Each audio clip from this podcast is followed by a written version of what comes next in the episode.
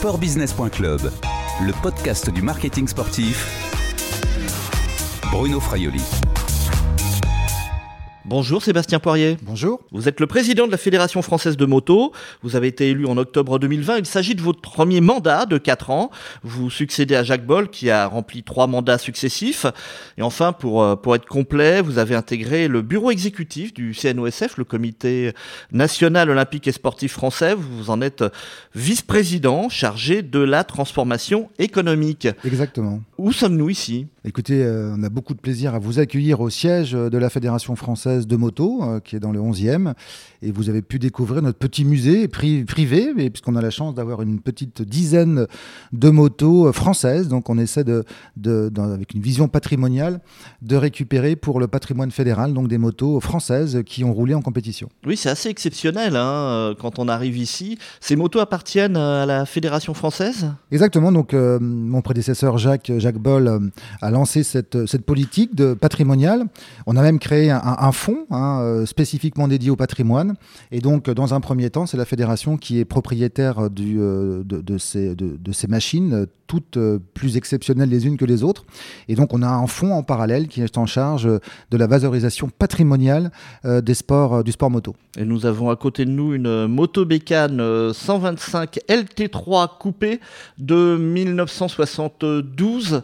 Elle roule encore? Celle-ci Alors, toutes les motos que nous avons ici au siège de la fédération roulent. Hein. On, met un, point d'honneur à faire en sorte qu'on puisse les, utiliser, en tout cas les faire, les faire tourner régulièrement. Comment se porte la fédération aujourd'hui euh, à la sortie euh, de cette crise sanitaire du Covid-19 bah, Écoutez, je crois que comme toutes les fédérations euh, sportives, on, a souffert de la crise de la Covid avec une activité qui a été complètement à l'arrêt durant de, nombreuses semaines.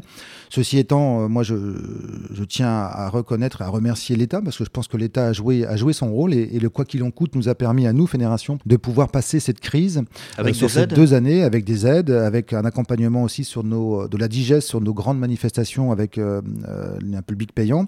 Donc aujourd'hui, le plus dur est derrière nous. On a perdu environ 15 à 20 de, de licences en 2020 et en 2021. Vous en êtes où aujourd'hui? On est en train de récupérer le retard puisqu'on a dépassé le nombre de licenciés 2019 avec une vraie différence par rapport à, la période euh, avant le Covid, c'est le fait qu'il y a un vrai transfert entre les licenciés compétiteurs et les licenciés entraînement loisirs.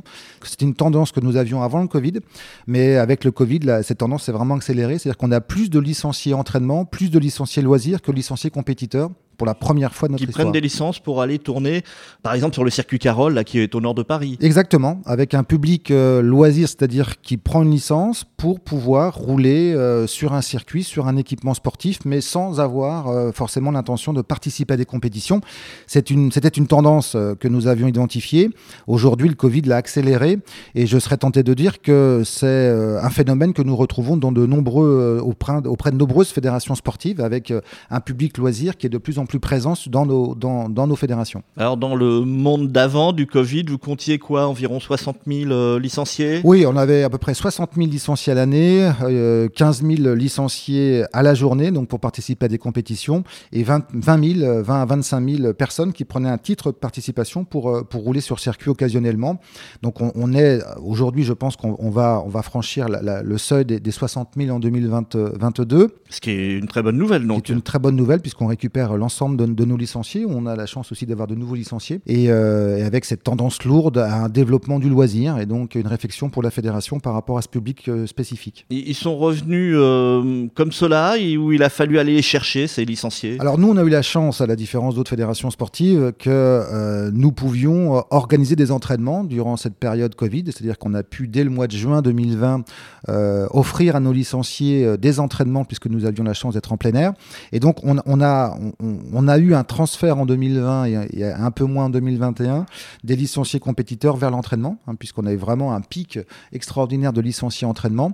Et donc, on n'a on jamais vraiment perdu ce, ces, euh, ces, licenciés compétiteurs, puisqu'ils ont pris leur licence entraînement. Euh, par contre, là où on a le plus de difficultés, c'est pour un public encore plus loisir qui voulait découvrir la moto. C'était évidemment plus complexe pour lui en 2020-2021. Une perte également euh, du nombre d'organisations pendant cette période oui, Covid. Ça a, ça a été ça a été la vraie difficulté puisqu'on est passé d'environ 900 épreuves en 2019 à 300 épreuves en, 2020.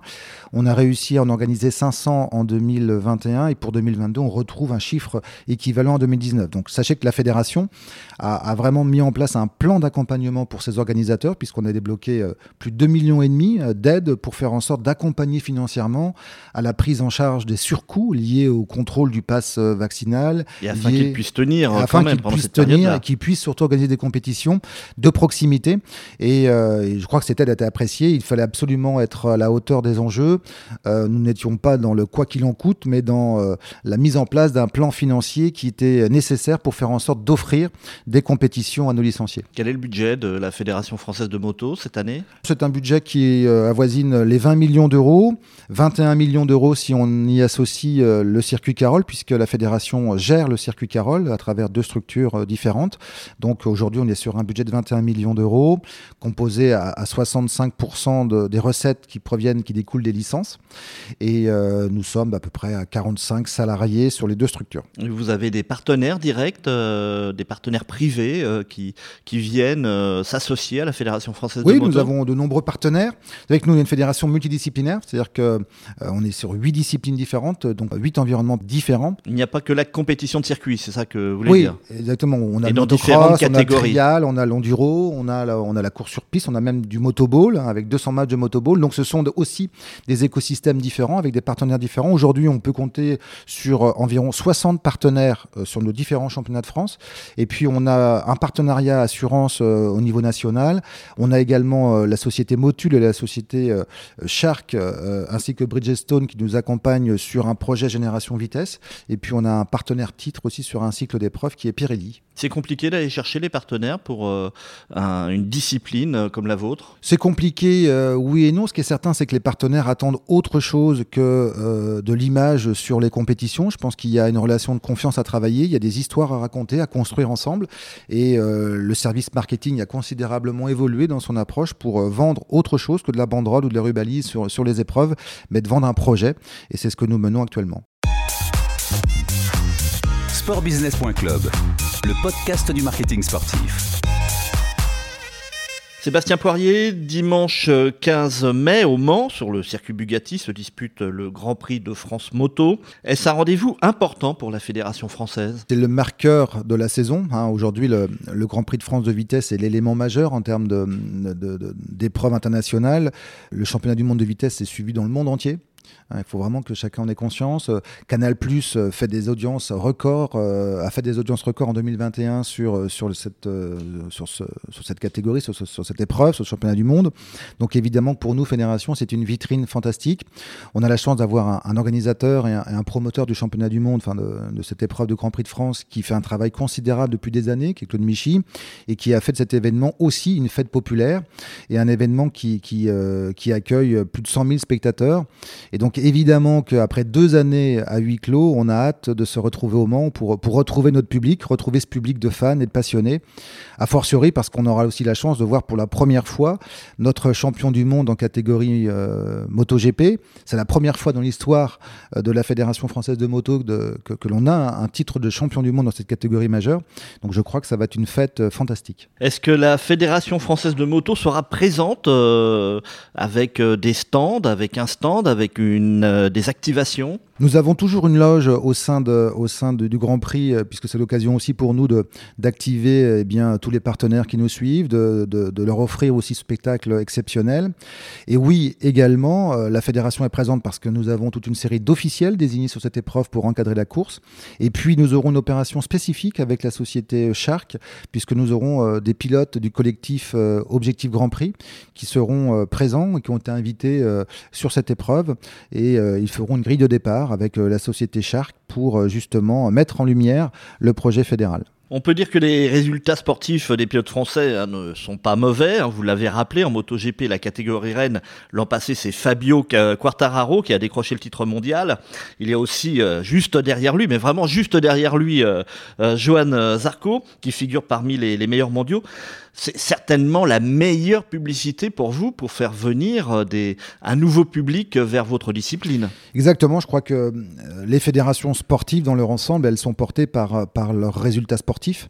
Et on le voit, hein. moi j'ai souvent l'occasion d'échanger avec la fédération de rugby. On voit comment est-ce qu'une équipe de France offre une vitrine pour, pour un sport. Et donc évidemment, pour nous, Fédération française de moto, avoir euh, un titre de champion du monde dans une catégorie majeure qui est le MotoGP, ça offre euh, une caisse de résonance fantastique pour les valeurs qu'on véhicule, pour les valeurs qu'on représente. A fortiori parce qu'on a la chance d'avoir deux très très euh, agréables champions qui s'expriment très bien, qui donnent une image vraiment valorisante de la moto. Accessible. Accessible et qui ont parfaitement conscience de leur rôle d'ambassadeur de la moto en France. Et, et, je crois que pour nous, Fédération, c'est très important. J'ajouterais que la Fédération brille évidemment sur la catégorie discipline vitesse, mais la Fédération, c'est plus de 100 titres en, 12 ans. Hein. on a 100 champions du monde, 100 titres de champions du monde aujourd'hui euh, sur la, dernière décennie. Et euh, la, France est la première fédération nationale au sein de la FIM. Et je crois que c'est important de le signaler.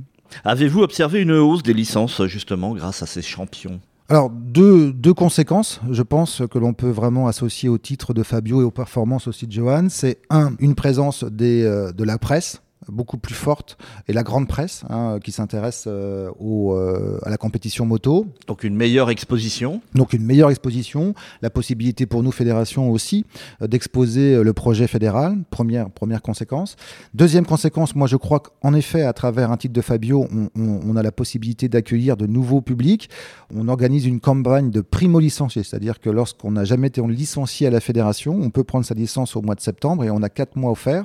Et ce qui est certain, c'est que l'année 2021 euh, a été une année record, puisqu'on a dépassé les 5000 primo-licenciés, ce qui euh, n'avait jamais été le cas par le passé. On peut dire qu'ils sont venus euh, grâce au succès des pilotes français?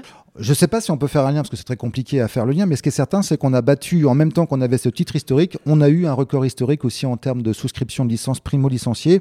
Moi, ce que je, crois, c'est ces pilotes font rayonner la moto, permettent à la moto de s'exprimer et euh, nous offrent la possibilité, nous, fédération, de pouvoir indiquer que l'on peut pratiquer la moto à travers des écoles. On a développé un projet d'école labellisée où justement le message est de dire la moto, ça s'apprend, la, moto, ça s'apprend paisiblement, de manière apaisée, dans un club, en toute sécurité, sur des motos qui sont adaptées, sur des circuits qui sont adaptés. Et euh, la moto est un sport comme un autre. Est-ce que vous avez euh, mesuré également l'arrivée de, de nouvelles marques grâce justement au succès sportif de Fabio Quartararo ou Johan Zarco Oui, j'ai évoqué tout à l'heure par rapport aux partenaires. On, a en parallèle du titre et on a posé cet hiver un projet qu'on a dénommé Génération Vitesse, c'est-à-dire qu'on a la chance aujourd'hui d'avoir deux très très grands champions en, catégorie Rennes. L'idée, c'est de profiter de cette période-là pour construire la génération de demain et faire en sorte que euh, ce que nous offrent Fabio et Johan, on puisse en profiter pour poser un projet global, pyramidal, qui part de l'école, du championnat régional, du championnat national et euh, d'une catégorie qu'on a dénommée Objectif Grand Prix. Et donc oui, pour répondre à votre question, à travers ce projet, on a réussi à poser des partenariats avec Motul, avec Bridgestone et avec Shark spécifiquement sur cette euh, sur ce projet Génération Vitesse. Et tous ces succès également mettent en avant quand même une filière, une, une filière euh, d'expertise euh, française dans, dans, la moto et économique, puisque il y a maintenant deux ans, c'est le cabinet euh, qui a sorti euh, cette étude sur le baromètre économique du sport mécanique en France. la filière représente 2,3 milliards d'euros selon ce baromètre. On va dire à peu près un tiers qui pourrait venir de, du monde de, de la moto cette filière est importante. Vous avez parlé de Shark, vous avez parlé de Motul, ce sont des entreprises françaises. Exactement. Je crois qu'avec euh, nos amis de la FFSA, nous organisons 1600 épreuves par an, auto et moto. C'est euh, un rayonnement sur nos territoires, c'est-à-dire qu'on est vraiment sur des épreuves de proximité dans la ruralité. Et cette étude euh, qui, représente, donc qui, qui, valorise à 2,3 milliards notre impact économique, ne tient absolument pas compte des spectateurs. C'est uniquement intrinsèquement ce que le fait d'organiser 1600 épreuves aujourd'hui sur le territoire territoire français représente en termes d'impact économique. C'est considérable. Et en parallèle, eh bien, c'est une filière d'excellence. Hein. Euh, évidemment que euh, à travers les sports mécaniques, on est euh, un laboratoire d'innovation. On est sur des entreprises qui investissent. Et en effet, la France doit être très fière des entreprises et des marques françaises qui aujourd'hui vendent, s'exportent.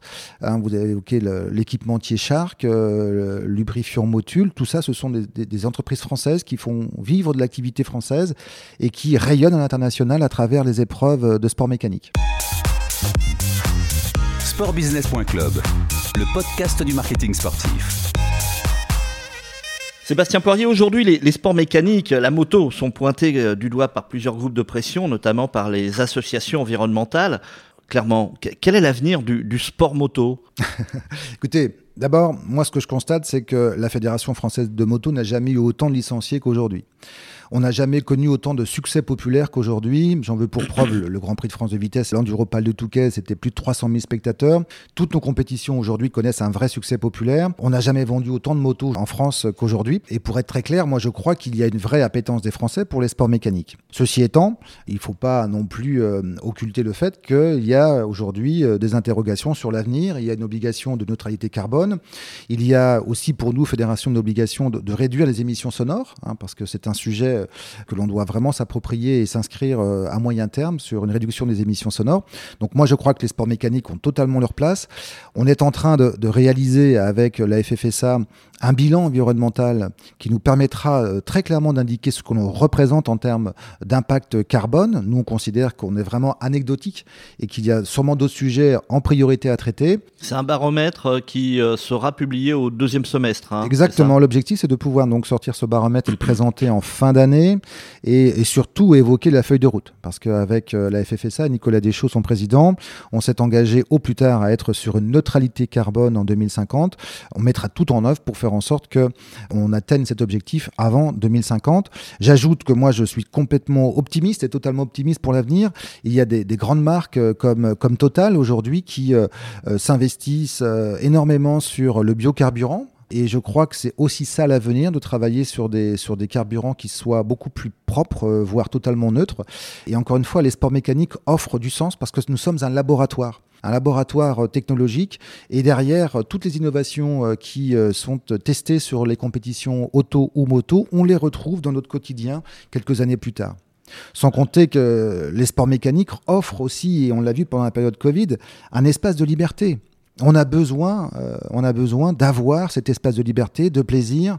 Et la moto, euh, si vous voulez, euh, je crois, représente totalement ce qu'elle était dans les années 60, 70, avec un temps de liberté où on peut souffler, on peut aller vite, dans un environnement sécurisé. Et je, crois que les Français souhaitent aussi avoir des moments où on peut lâcher prise à travers un sport comme, comme la moto. Revenons quand même sur ce premier baromètre environnemental que, qui va être publié par donc la FFSA, c'est-à-dire la Fédération française des sports automobiles et vous-même, euh, Fédération française de, moto, au deuxième semestre 2022. En gros, vous allez en tirer quelles conclusions euh, Vous allez essayer de, de donner, euh, vous avez parlé de feuilles de route, vous allez vous donner des restrictions à vos, à vos disciplines pour développer peut-être aussi d'autres disciplines. On peut parler de l'électrique, par exemple. Nous, ce que l'on souhaite, c'est évidemment rassurer toutes les personnes qui aujourd'hui émettent un doute quant à l'avenir des sports mécaniques et leur indiquer, un, que euh, nous avons tout notre sens sociétal aussi, c'est important de rappeler le sens d'une pratique sportive, et deux, que nous sommes totalement responsables par rapport aux enjeux euh, environnementaux qui sont les nôtres et que nous partageons collectivement. Donc euh, l'idée avec la FFSA, c'est un, de définir précisément quel est notre impact carbone, par rapport, par rapport à, nos activités, et de deux, en effet, définir une feuille de route sur le moyen terme pour atteindre cette neutralité, pour répondre aussi à des inquiétudes, pour mieux gérer les déchets sur les, les, grandes manifestations que nous organisons, euh, pour être totalement responsable et pour être totalement en phase avec les enjeux qui sont les nôtres. Mais ça va passer donc par euh, des compétitions de moto électriques Alors, l'électrique est une solution. Hein. Euh, aujourd'hui, on, voit en automobile l'évolution qui, qui, qui tend vers de l'hybride et de l'électrique. Sur la moto, c'est un peu plus complexe euh, parce qu'il y a des problématiques de masse, de poids de batterie qui font que sportivement parlant, c'est euh, difficile, c'est un peu plus difficile. On voit des motos aujourd'hui qui euh, arrivent sur le marché compétitif, notamment en motocross. On, est un championnat aussi électrique en vitesse. Mais c'est forcément l'avenir. forcément l'avenir, moi j'en suis pas certain. Euh, je crois que Pourquoi? je crois qu'il euh, y a aussi la motorisation thermique avec du biocarburant qui peut avoir du sens. Parce que euh, à titre personnel, je, ne suis pas aussi certain que le bilan carbone de la construction, la production et le traitement de, la fin de vie d'une moto, d'une voiture électrique soit aussi propre que l'on veut bien nous le dire. J'ai en image la, la différence difficultés et, les enjeux en termes d'extraction du lithium. Enfin, je veux dire, quand on s'intéresse à la manière dont on extrait et qu'on gère aujourd'hui, on produit des batteries en lithium, on peut s'interroger sur ces lithium ou ces batteries vertes. L'avantage aujourd'hui de l'électrique, c'est qu'un, il n'y a pas d'émissions carbone et deux, qu'il n'y a pas de bruit. Donc ça, c'est clair que ce sont deux sujets clés par rapport, à, par rapport à la moto. Moi, je crois beaucoup à la force de l'innovation. Je crois beaucoup à, la richesse de nos chercheurs.